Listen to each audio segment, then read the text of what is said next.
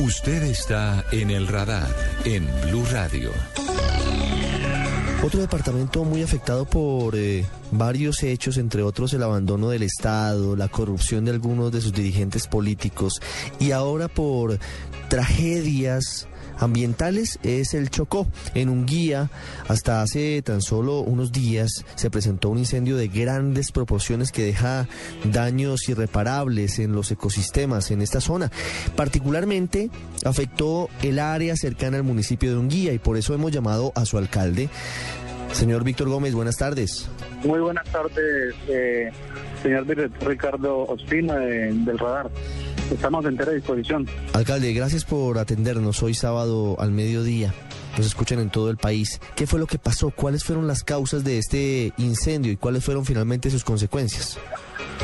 Bueno, eh, sobre el incendio hay, hay tres hipótesis. Una de ellas es que eh, normalmente los campesinos cada año en el tiempo de verano llevamos tres meses sin tener aguaceros.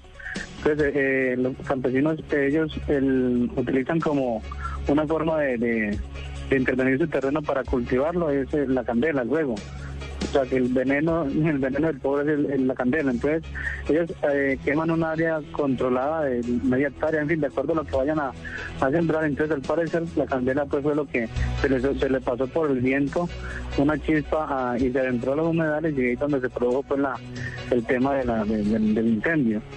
Y la, y la otra versión es que eh, eh, como unos ocho días antes se había presentado un incendio en, una de las comunidades negras de un consejo menor eh, y ese incendio pues fue quien propagó la, la, llama y, y, esta candela pues hacia los humedales. ¿Hay alguna posibilidad de que detrás de este incendio hayan estado manos criminales? Esa es la tercera hipótesis, sí, pero yo igual pues, no, ni siquiera la, menciono porque yo considero que no, pues vampiros o personas que, que, tengan pues como, como esa conciencia tan destructiva ecológica, no, no. Entonces yo más bien me quedo con las dos, con las dos versiones de primera. ¿Y por qué no cree usted que haya sido premeditado el incendio en un guía? Porque nunca se, nunca nosotros hemos hemos hemos tenido pues razón de que alguien eh, pues en una forma malintencionada pues, eh, eh, pues le meta candela pues al bosque, no, no, nunca se visto. Que de pronto por la quema, como digo, para, para quemar de pronto un área controlada para, para hacer sus cultivos, bueno, vaya y venga, pero pero que quemar o meterle candela aquí a propósito, no. Mire, alcalde, ¿y cuántas hectáreas de vegetación se destruyeron por este incendio allí en, en Unguía, en su municipio, cerca de él?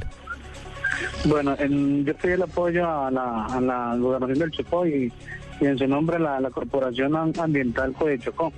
Ellos mandaron alrededor de unas siete personas, un grupo interdisciplinario, y, en ese grupo pues hicieron un trabajo de campo, eh, tomaron, o sea, retomaron, rectificaron una georreferenciación que hicimos nosotros con un GPS y esas coordenadas las metieron a un, a un, a un sistema y eso les arrojó hasta el sábado anterior 3.800 hectáreas quemadas totalmente, sacando obviamente el espejo de agua. Y pero, pero como igual después de, ese mapeo eh, hubo pues eh, otro monitoreo como a los ocho días, entonces pero uno obviamente pues por, por, por consecuencia lógica eh, son más de 3.800 hectáreas de tierras quemadas. ¿Están ubicadas estas hectáreas de tierra que fueron arrasadas por el incendio, tengo entendido, en una zona de manglares en una zona que afecta una biodiversidad muy específica allí en el Chocó. Sí, claro, o sea, esto, el incendio prácticamente fueron fue en estos terrenos humedales donde eh, usted sabe que el Chocó ha campeón mundial en biodiversidad y esta zona pues ha sido una zona muy rica en flora, en fauna y todo pues el ecosistema del tema de bosques, por ejemplo, donde de donde proviene el agua, ¿no?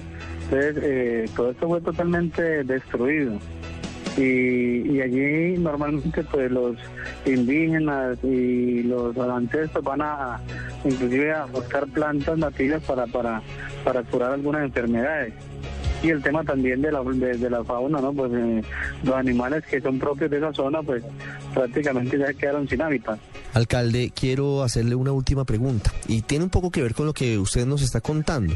¿Cuáles son los renglones de la economía y de la vida de los habitantes de su municipio allí en un guía Chocó más afectados por el incendio? ¿Quiénes se han visto perjudicados con la pérdida de casi 4.000 hectáreas de, de bosques, de mangle, de tierra?